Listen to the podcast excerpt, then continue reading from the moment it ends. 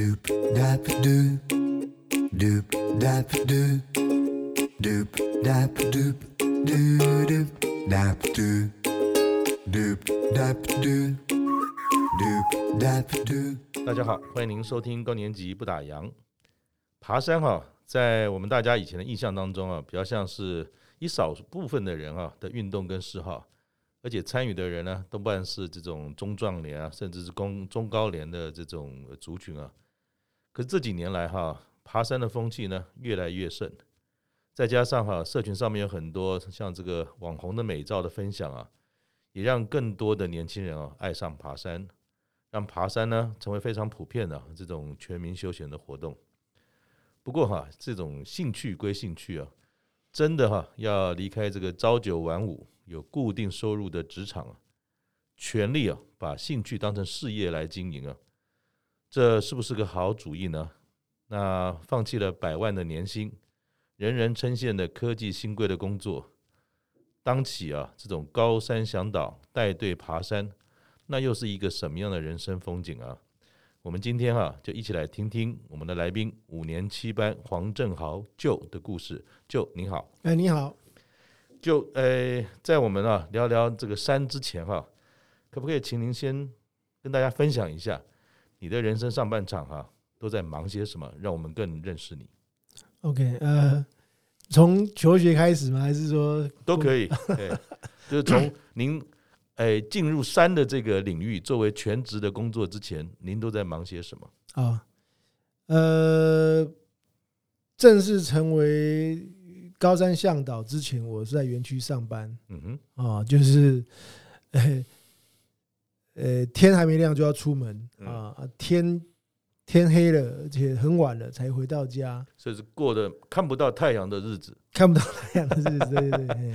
然后呢，那虽然在园区上班收入不错啊，有时候那个那之前还有股票分红嘛。当然，可以分很多，是是，是不错。可是，呃，台湾的企业就是你经验越多啊，年资越高，拿的钱越多的时候，他就希望你付出越多，呃，压力也更大。嗯，哦，那就觉得，诶，人生过快一半了，那发现这个越来越不快乐。嗯哼，啊，那好像生命少了什么东西。嗯。啊，总觉得这个赚的钱好像最后都是去买药啊，买保养品啊，卖肝。对对对，哦，身体也越来越差，发现哎不不太对哈，应该让自己再过过得更高兴一点，快乐一点。哎，那我知道，好像您其实更早啊，在求学的经历也跟一般人不太一样，好像您很早就进到这个军校里面去了。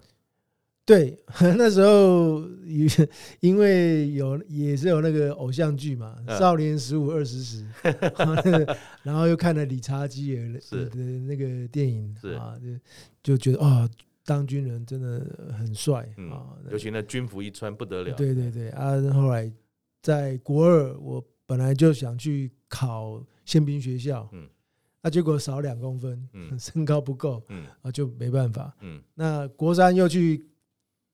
去报名那个中正预校，嗯，结果眼睛视力不行，差零点二，是。啊，他要求零点八嘛，我零点六不行，所以又只好就乖乖去考考联考，嗯，然后就考上台中一中，嗯，然后就去念，那去念了半年就发现哇，真的不是我想要的，就是呃那个升学主义啊，啊，那就念念起来就觉得。不不是我想要的，后来我就跟家里要讲说，我我要去念军校，台中一中呢？对，不要就是不要，对，然后就重考，重考。啊，后来体检也过，眼睛也过了，不就，啊，我记得那一次是呃第一名考上的，哇，哎，那考上之后，呃，我那时候就知道，哎，可以。去美国念书，嗯哼，我就开始每天练英文，嗯，所以听起来，不管是从刚才我们谈说，原来是在这个科学园区的工作，大家都很羡慕的，可是看不太阳的，看不到太阳的工作，可能也无法让你产生长久的这种兴趣，嗯，念了台中一中这种一流的学校，可是会觉得这也不是你要要的，反而要再回到军校的这个系统里面一路走下去。所以，就是不是你从小对于一个自己想要什么跟不喜欢什么是蛮清楚？那你对于这种自己心中想要做的事或者不喜欢做的事，通常都蛮明确的吗？对对，就是说，如果发现呃还没做之前可能不知道，很憧憬啊，这个好像很酷，嗯，可是真正去体验之后，发现哎，不是那么喜欢的时候，就会毅然一然，就会就会转身转身离开，嗯哼，啊，就像我呃，中正校念完毕业，我是第一名毕业嘛，嗯，然后升陆军官校，嗯哼，那我。大一的时候就考过托福，所以大二就到美国到美国去念书。嗯哼，那在这事情我都过得觉得军校的生活我非常喜欢哦。可是，呃，过去之后就完全改观了。第一个，呃，我那时候军队部队里面有那个细胞系统，对对对对，所以我是我是有赋予任务的。是。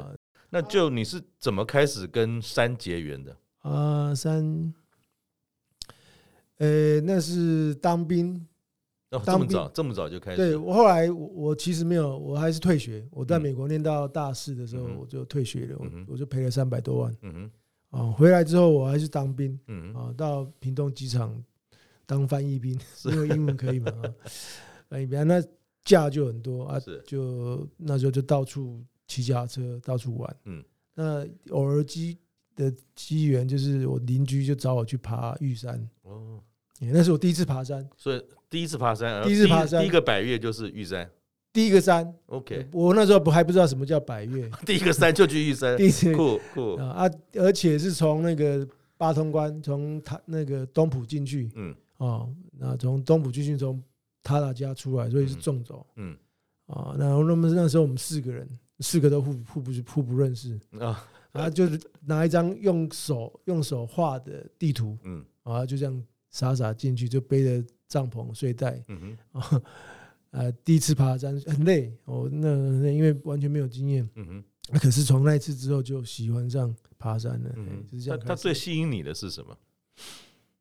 我不知道啊，就好像感觉哎，好，这好像是我我家后花园，嗯，哦，所以我在山上都比较。不会迷路，嗯啊，就是很自在，嗯啊，很舒服啊，就是感觉呃，跟大自然、跟这些野生动物啊，感觉嗯，不像在在都市里面，感觉那个虽然有很多人，可是就是感觉哎，很很孤单，然后没办法做自己。你有你有原住民的血统吗？没有，应该没有。但但是你骨子里面其实是对于自然，对于。这种无拘无束，其实是非常向往，而且一在那个环境，就会非常高兴。所以山这件事情，其实就是这么样的让你吸引。嗯，对。OK，爬山好像都是当成一种兴趣，可是你从兴趣，从第一次接触的玉山的这个纵走，慢慢慢慢的，又怎么演进到说，十年前你你放下了很多事情。全力的把山当成兴趣之外，也当成工作。那这个演进又是怎么样发生的？OK，我从来没有一开始从来没有想过要 要当高山向导，嗯、用这个来当职业啊，从、嗯、来没有想过。是是因为一开始爬山，后来我参加登山队嘛，嗯啊，那登山队他们那时候安排的行程就是很赶，嗯啊。很累，就是半都是半夜出门，然后冲冲冲，对，然后因为可能就是只有两天时间，所以很多行程就压缩成两天啊，走起来很很赶啊，也没时间欣赏风景。嗯那我喜欢拍照，也拍不到想要的。后来我就试着想说啊，我就自己安排，比如说我爬什么山，我就自己行程安排，然后再邀几个好朋友自己一起去。嗯啊，其实现在的很多年轻人也都是这样，对啊，对啊，就自主队啊。是。那后来觉得这样还不错，后来慢慢的参加，我我就开始会揪团嘛，就啊要不要去哪里啊？我们就一起人多，后来就参加的越来越多哦，有时候三四十个哦，很很多啊啊，还没有正职之前，就是当当然就是就是这个费用就是大家平均分摊嘛，所以费用很很便宜。是啊，那可是我就觉得在这过程当中，我就觉得很 enjoy，嗯哼，带领带领一一些人，然后看到山友都很开心，登顶的时候那种很很愉悦的那种。那种感觉，我就觉得很有成就感。就跟一群人做你喜欢的事的感觉，会比一个人做其实更有让你兴奋的地方。对对对，我本身也很喜欢分享，所以这种很很及时的那种分享的那种喜悦的那种成就感，然后就让我觉得，哎，这个可以让我做下去。嗯，哎，那另外我也喜欢拍照，所以到山上其实我行程安排都是会特别在呃会。哪个地点、哪个地方、哪个时间会比较有好的拍照的时段的时候，我就会安排那个行程。这很不容易，因为我记得那个时候跟一些朋友我们在在呃爬百岳的时候，基本上我们当然也是轻松了哈，都是一些老同学在走，然后年纪大概从四十五岁一直到六十五岁都有。可是就有当中有一群人呢，有几位呢是喜欢拍照，嗯，那有些人是不拍照，然后就冲冲冲，对。所以带我们这个团啊很困难，因为有很多人是吊卡位，有很多人已经到了山屋休息了，还吃饭呢，还有些人在太阳快下山，还要等他拍照还没拍来。所以你自己在这种带队的过程当中哈，是不是比较偏向于是慢走慢活，然后欣赏风光为主的风格的登山团的这种呃安排，还是说不一定？你看。哎，就是来的人是什么样，你就用尽可能克制化，还是你很坚持你自己的一种风格？我比较坚持我自己风格，就是慢慢走，所以我把行程都排排的比较松，比较松一些。哎，比如说原本应该两天的，我尽可能把它排成三天。嗯，啊，一天的我看可不可以改成两天啊，变得比较热火一点。那有一定要要拍照吗？还是没有？反正你就是一个慢走轻松团。拍不拍照无所谓，但尽可能是放慢脚步来欣赏大自然为主，而不是为了要抢时间然后攻顶那种类型的。我不是抢以以登顶为主的啊，就是我的行程安排会安排着，因为我知道说，哎，这今天这段路需要走几个小时，好，那如果以慢慢走的状况啊，通常我都尽量在两三点之前就会抵达山屋或是抵达目的地，我都是这样安排的啊。那那如果说这样可只，那我们行程就可以比较放松。然后我在挑选队员的时候，我都会尽量挑选体体能状况差不多的。嗯嗯，不能说差距太大，那就麻烦大了。那那就会就你讲的那个问题啊，就前后差很多。对。那除非说这个行程是很安全的、很安，哦，没有什么岔路，不会迷路那种，那我就可以放放牛吃草。嗯哼。啊，通常我会压后，压在最后面，是这样子。那您在呃逐步接触山林一直到今天哈，在您带队的过程或者你个人登山的经验，有没有什么令你比较难忘的经验可以跟大家分享一下？难忘的经验通常是发生意外的时候，那可以说方便说一下吗？因 为我本身自己就发生过意外啊，就脚摔摔断过。哦，是哦，那右脚是怎么发生的？呃，那是走，但是呃五年前的哈。嗯。五年前我带能高安东军，嗯，哦，六天的行程是啊，我是在第三天的时候，嗯，跌把腿脚踝摔断。那是不注意那个照相照的太开心，还是就说这怎么发生？是气候吗？等等。呃，那时候是下光头山，然后那个崩壁蛮危险，所以我们整队下的非常慢，啊，人包分离。嗯，然后我因为我是领队嘛，所以我是最后一个。嗯，那等到。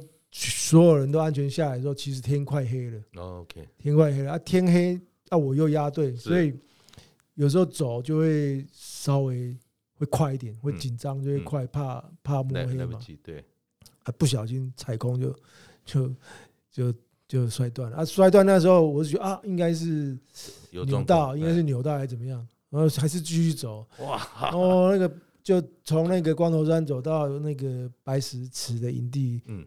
走了快三个小时，本来是不用一个小时可以到的，我还是硬撑这样把它走到。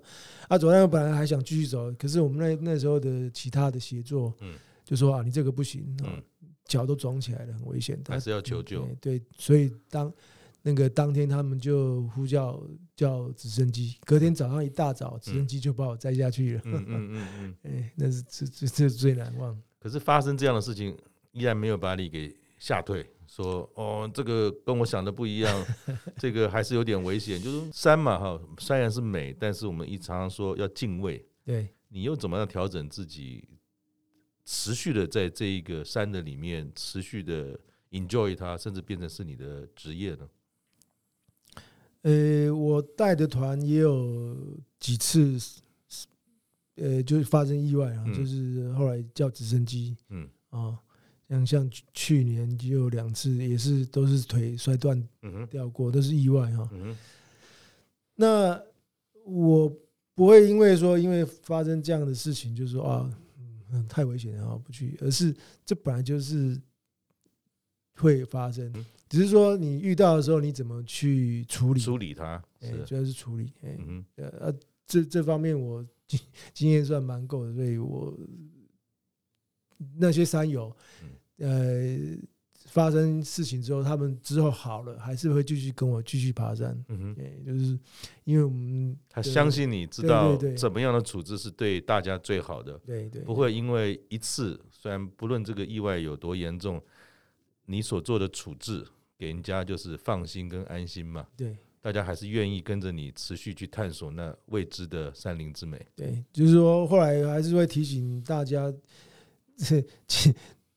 还是要尽量小心，就是虽然山很美哈，嗯，这个走路的时候啊，或是做任何事情都要格外小心。嗯，那我们把这个话再拉回来一点点啊，就是我知道说您当时提到在竹科工作的这几年哈，虽然待遇啊各方面都不错，但是那种越到了年纪越大，工作越忙，然后出门跟回家的时候都看不到太阳。那后来又是怎么样促使你说我要放下现在的一切，然后要拥抱山林？就那个决定是怎么做下来的？OK，那应该是我们搬到竹东山上。嗯啊，那我我本来是在园区那个附近青草湖那边买那个公寓嘛。嗯嗯，呃，小小的啊，因为然后上班第二年就买了。是。然后生了两个小孩，啊，生两个小孩就发现哦，房房子太小，那时候就一直在找大一点的房子。那后来就找到竹东 的农地，嗯，哦，找到竹东农地，然后我们花了十年时间把它盖起来。十年，我们就慢慢，我们后来后来换了三个设计师，嗯，哦，设计图啊，连模型都做出来了，嗯，哎，然后后来经过了很多错。很多意外就是挫折，后来就一直换设计师，嗯，啊，后来终于盖好了，哦，十年盖好了，搬进去住，嗯，那因为竹东离园区又有一点距离啊，那所以要更早起床，所以 那个小孩小孩还应该在新竹念书嘛，所以还要送他们去上学，然后这样，然后更早起床，然后回来又更晚，嗯，啊。那个环境是不错，后来发现奇怪，因为我老婆没上班嘛，就这么好环境，结果我都没享受到，都是啊，就觉得不太不太对，嗯，啊，然后后来那时候就跟老婆讲啊，其实我们钱没有不缺了，哦，没有没有很缺钱，嗯，哦，我们也没有贷款，哦，房子也没贷款，车子也没贷款，什么都没有，嗯，啊，就给我试个两年看看，嗯，啊，如果两年。不行，那我再回来再乖乖上班，嗯，这样子。那那个时候，老婆你回家就跟他讲说要这么干，是马上举双手赞成，还是看着你大概愣了大概两分钟，说你大概是派给我们贷款到底还完没有？应该是这样，应该是这样。虽然你争取到最后说哎，用两年的时间来做这个尝试嘛，哈，可是你心中当时不会有七上八下这种感觉吗？呃，当然会担心呐，可是。这这跟我个性有关，就是喜欢去冒险，对不知的未来哈，我我是敢去挑战的，哎，就是说，呃，比如说出去玩，我看到哎这个有岔路，就会特别想进去弯进去看看这里面有什么哈，嗯，就所以会担心，可是不怕。家人给你这个支持，还有就是说。毕竟嘛，哈，我们说四十岁之前，四十岁其实也也已经在职场上有一定的历练的基础了。嗯，往前看，可能还有些山峰要去征服它，才有所谓的更大的一般人世俗讲的成就嘛。嗯，往后看，其实已经走了那么久了，放弃掉也蛮可惜的哈。嗯，你当时在说，嗯，反正用两年去试试看，可是有留过自己任何个后路吗？就是两年不行，我再回到做工程师吗？可是四十几岁再走工程师，放弃掉原来的职称或者是产业经呃产业经验，会不会那个风险也很高？你是怎么评估这件事的？然后毅然决然就全心投入登山向导这件事？呃，后路其实我不担心，因为以我的资历，嗯，啊，那时候其实产业其实还是蛮缺研发人员的，是啊，其实我是不怕了，是，就是顶多薪水领少一点，嗯，啊，可能没办法像以前那么高，嗯哼，啊，可是至少还是。还是一定会有，就是说你愿意低就的话，绝对是没问题。嗯哼，哎，那其实我最在意的是说，你这一辈子到到底求的是什么了？你到底追求的是什么？嗯，我们其实没有很很高大的志向，就是说啊，要当个当个总统啊，当个很有很赚多少钱啊？我没有这样的，就是其实。大部分人觉得，其实就是这一生能够过得过得平顺、快乐、幸福、快乐。那就这个点啊，当然我不知道就方方不方便，请就分享。要让自己放下一个不一定喜欢，但是他还不错的工作，其实不太容易嘛。嗯，尤其他从世俗的眼光也好，或从经济的眼光也好，他其实都有它的价值的存在。嗯，你放下这样的一个工作。如果我用“不开心”这三个字来形容好了，嗯，那我不知道就你的不开心，那又是什么样一个心情？不一定是一个事件，而是那时候的你的心情的不开心是什么？呃，一开始我开始上班的时候，哈，那个热情是有的。我想每个人敲耳就知道哦，所以这个整天可以加班到很晚，都觉得哦很开心。是，可是渐渐的。过了这样十几年过去，会发现，哎、欸，那个热情已经没有了啊，热情没有了。然后，其实面对的就是更多的人情，那个纷那个纷扰。事事情本身变成是一种规律化的进行。对。因为太熟悉，也不一定有更多的挑战性。嗯，反而是包在这个事情外面的很多人与人的关系。对对对，让你觉得是什么？是蛮无无趣的这种，每一天都要见到，见不到太阳，可是见到一张张让你觉得无趣的脸，而觉得不开心吗？就是人跟人之间变成变成呃，每个人都要戴着面具。嗯啊，我我跟你其实不是。很真诚的，嗯嗯嗯，啊，就是讲话都是客套话，嗯，啊啊，这个工作变成只是为了讨口饭吃，嗯，啊，那开会就觉得就是在应付，应付老板，应付下面，啊，啊，过的就是不是在，好像自己不见了，对对对，就就是为了迎合别人，为了这个家，为了这这个这个公司，嗯哼。从来不是为了自己，嗯哼，啊，就是不是为了，就是为为我啊，所以过得是这样，因为这样不开心的，嗯哼，啊，可是到山里面之后，哎，面对的大自然啊，其实都很诚实，没有错。你用的这两个字我很喜欢，就是大自然永远是诚实的对你，对，你要敬畏它，但有时候也会给你一点小麻烦，叫做风险，甚至受伤，甚至命会掉。可是大自然对你是不会欺骗你的，它就是真实而真诚的告诉你嘛。对对对。所以，当你今天决定要进入到高山向导的这个领域，放开了不开心，但是要成为一个事业，又是这么喜欢的环境，你是怎么开始让它变成从开心的环境变成一个开心的事业呢？就，呃，嗯，我在正职之后，有一一些年轻人也找来。找我说啊，看有没有工作机会给他们哈。嗯，那我是跟他们讲哈，如果你只是以赚钱的角度要来找这份工作的话，我千我劝你千万不要来爬山，因为因为不持久，对，不会持久，因为很累，做不到两年，你一定会走，一定会受不了。因为第一个。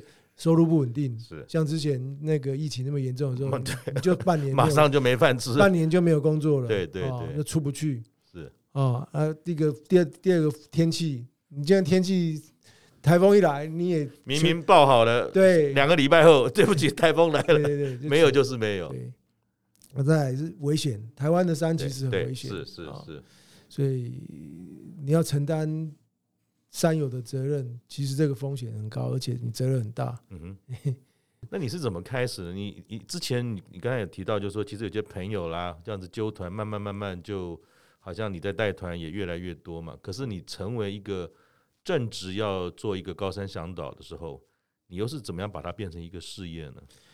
呃。应该是顺理成章，因为在正职之前我已经带了十几年嘛，啊，就是 part time，就是假日啊、特休啊，然后出去，所以也有一定的怎么讲粉丝好了，有一定的朋友也好，其实只是把时间扩大，投入的时间加大而已。对对对，OK。以前我们爬山最多看的就是那个呃老麦啊，啊，看他的影片，现在不得了哇，这个年轻人网红什么登山的影片。穿比基尼的也有很多啊，所以怎么样选择一个适合自己的这种登山团队哈？我不知道，就从你的专业的眼光来看，当我们今天常想要去接近山林，然后自己可能又刚刚开始，要怎么选择一个好的登山团队呢？我有几个山友哈，嗯，他们是他说他后来说，你为为什么来参加我的团队？他说我已经观察你两年了。观察怎么观察？他就是从 FV 去看你这个人，是啊，确认呃你是我比较喜欢的那种风格，然后我才报名。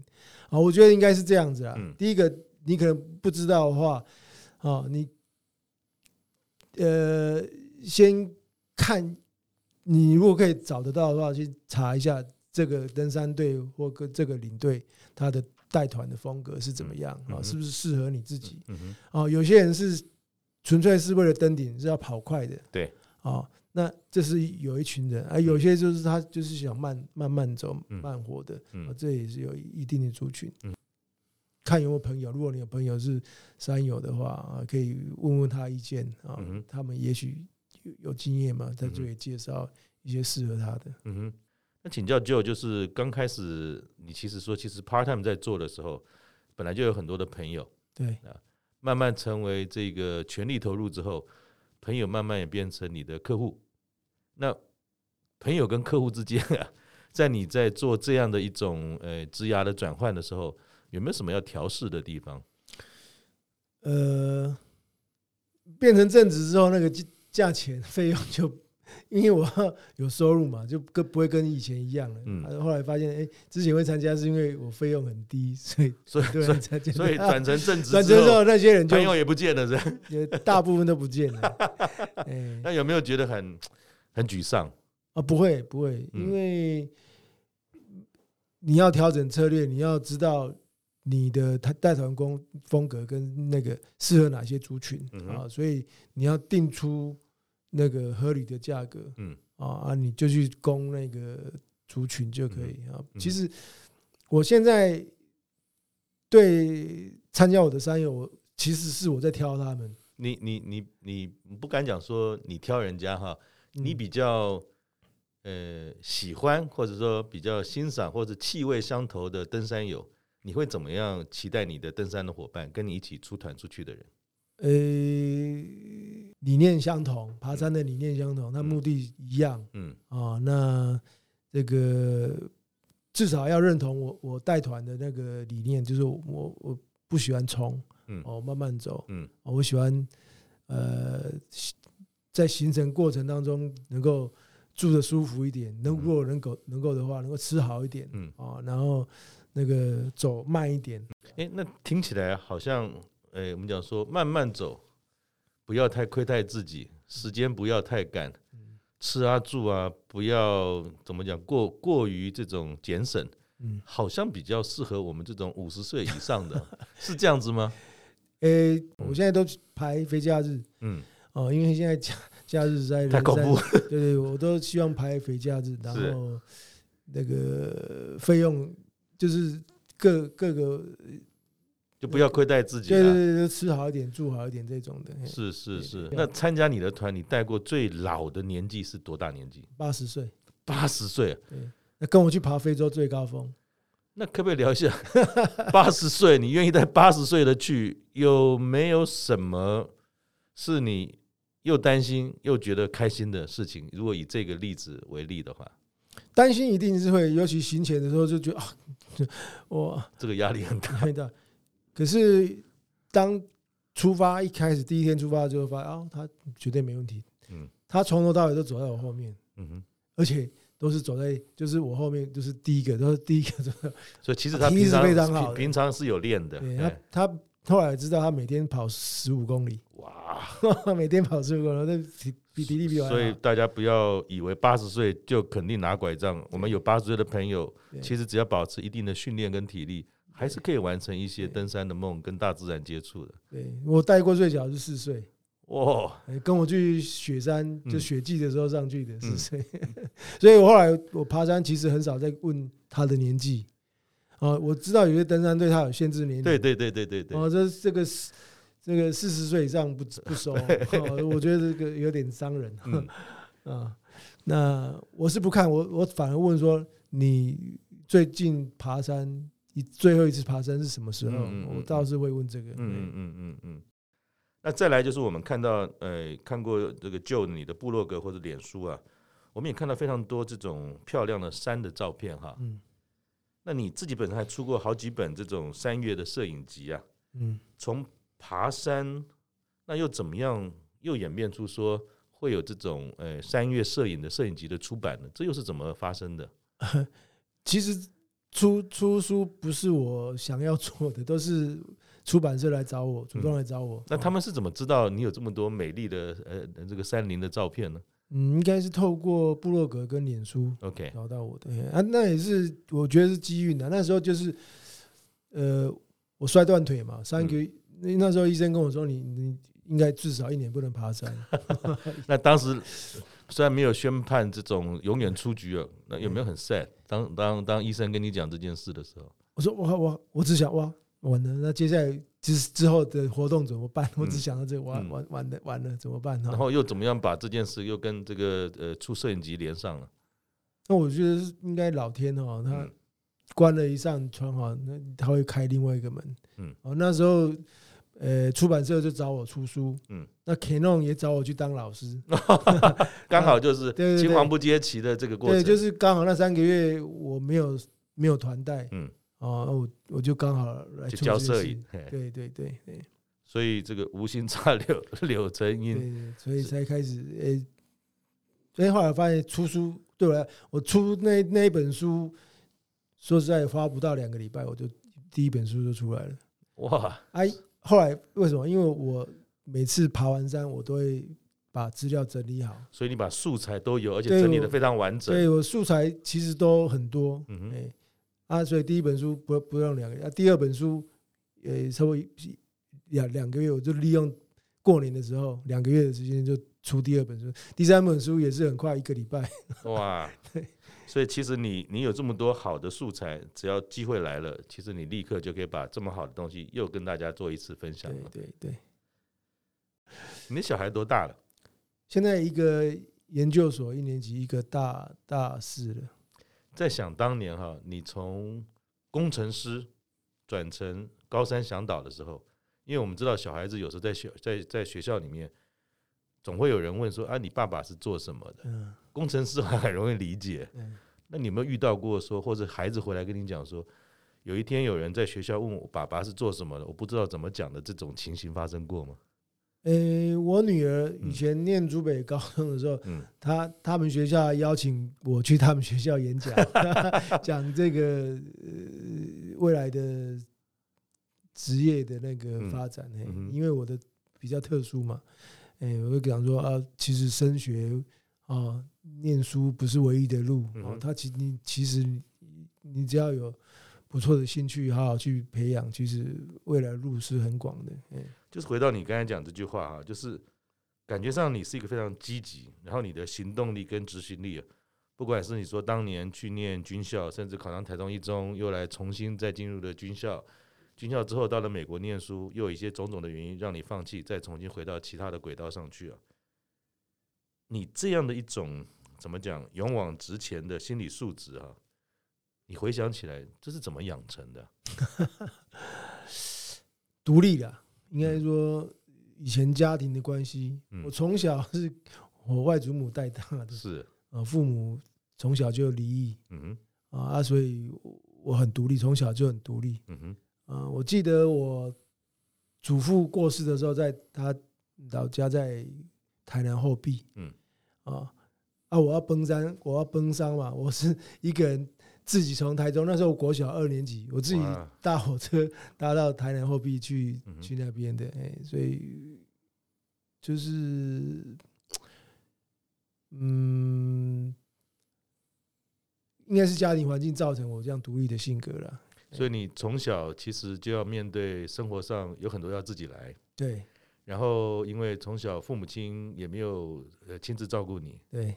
虽然是老人家有照顾你，但是你很多事情的决定还是要靠自己来嘛。所以一路走来，这样我可以理解到，从军校的生活，从到了工程师，从工程师决定做自己最爱的一件事，成为高山向导，其实都是蛛丝马迹，还是回到了你的独立，对，跟你渴望跟一个诚实的环境一起创造你的枝芽，嗯。而并不一定是在意所谓的一般人认为的社会地位，嗯，或者是说薪资，但薪资是前面已经帮了你。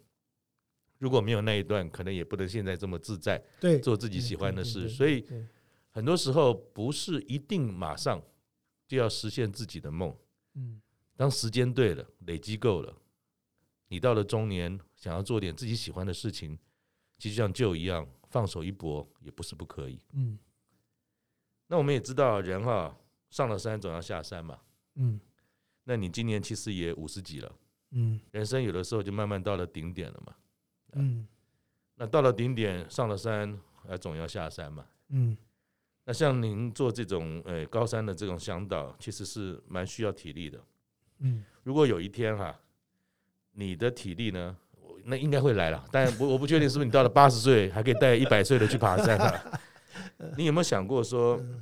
在这样的情形之下，你对于五十岁以后的这一个登山向导的工作，有没有什么可能的安排或者转型的这种准备吗？呃，当然没办法再像以前哇去爬那个高难度的纵走啊，那那种活动就会慢慢减少啊。像去年就排了四五个都是纵走，七八天，很超，很超，而且过程中。也让我很担心，因为山友啊，有些状况比较状况，对，这状况不是很好，嗯。啊，所以呃，后来考虑说啊，其实爬山最后慢慢还是因为体力真的不行的哈，真的不行的，所以还是要挑一下，嗯，比较安全的，嗯。啊，不要 不要，因为接下来如果再出了事，就是就会比较严重，嗯，真的会比较严重，所以。会会调整路线啊，另外带国外的团，国外团基本上是比较安全的。嗯，国外的山为什么为什么国外团会比较安全？诶，国外的山，比如说比较 popular 的路路线啊，通常在那个国家环境什么国家公园设施都相对比较安全跟完善，而且他们规定啊什么的都会比台湾来的严谨一些。严谨啊，是。那吃的也比较好，住的也很好。嗯。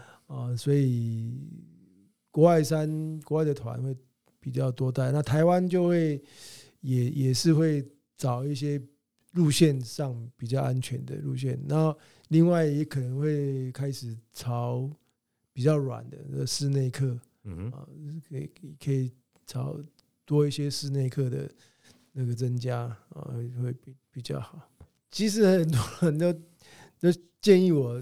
就成立一个旅行社，就退居幕后。是哦，其实很多人讲哈，后来觉得啊啊，在外面爬山带团就是我的兴趣啊，你把我的兴趣剥夺掉，叫我回来管钱管人，然后这是我不喜欢的。那又要回到那看不到太阳的日子，看得到钞票，可是看不到太阳还是不要。对对对，所以还是不要。所以最后想请教 Joe 哈，像您的这样的一个一个职涯的过程啊，其实并不是这种所谓典型啊。我们好像把上半场告一个段落，然后下半场我们再出发的第二春。嗯，那而是你决定说，嗯，现在这个工程师的工作虽然不错，但是我想要把它告一个段落，然后进入到自己的兴趣，然后再重新的再出发哈。要做这样的选择或做这样的决定的时候，你从一个过来人的立场啊，有没有什么条件或前提是要存在？跟是不是需要先做一些计划，而不是说干就干了？你的呃经验会是什么？可不可以跟我们分享一下？呃，首先你一定要确定自己的喜欢的事是什么哈啊，其实也很好简很简单的，就是你早上起来一早上起来就很想去做的一件事，那绝对是你应该做的事情啊。如果你知道你的兴趣啊，什么都可以，插花、画画啊，哦，收集什么东西啊都可以，你只要把它做到最好，这个社会一定有有些人是。需要你这方面的经经验跟服务的，呃，一定有，虽然不是不会很多，可是一定会有。所以你只要把它做到顶尖啊，说所谓的达人啊，就不用担心。那再来就是说经济啊，没有错，可能说你真正在从事这个时候，你可能啊需要经济基础，那没关系，就八二法则啊，你八八分先做。你从事现在可以养活你自己的工作，两分一定要去投入在你的兴趣上面啊啊！你只要累积，你只要其实只要走，凡走过必留下。你你只要把这两分慢慢慢慢累积，你最后哦那个能量到达一个程度之后，你就可以出来了。嗯哼，就是说你要有梦想。最重要，你要有梦。有些有些人不敢做梦，就说啊，这样哈，就有些人会害怕未知未知的未来嘛，所以不敢去挑战，不敢去做梦啊。可是你做了梦之后，你就要逐步踏实去实现，然后把计划短程、中期、长程把它定下来，嗯，然后一步一步去去去把它完成。而且你刚刚也讲到，其实两年对你来讲。它只是一个象征的意义，而是说，我大概在做这个决定的时候也想过了，万一万一这条路行不通的话，其实我还有一个 Plan B，嗯，可以再做一些呃我本来在做的事情或者其他的事情，这也想好了，对，其实就可以放手一搏了。是，就在过程中讲了一句话，他说：“我这么喜欢大自然、跟户外、跟高山，因为那是一个诚实对我的环境。”我想，我们不论呃活到了几岁啊，诚实的面对自己，跟有一群朋友或者兴趣可以诚实的面对我们，那就是最难得而可以放一生的精力去投入它的。谢谢 Joe，我们下次见，拜拜。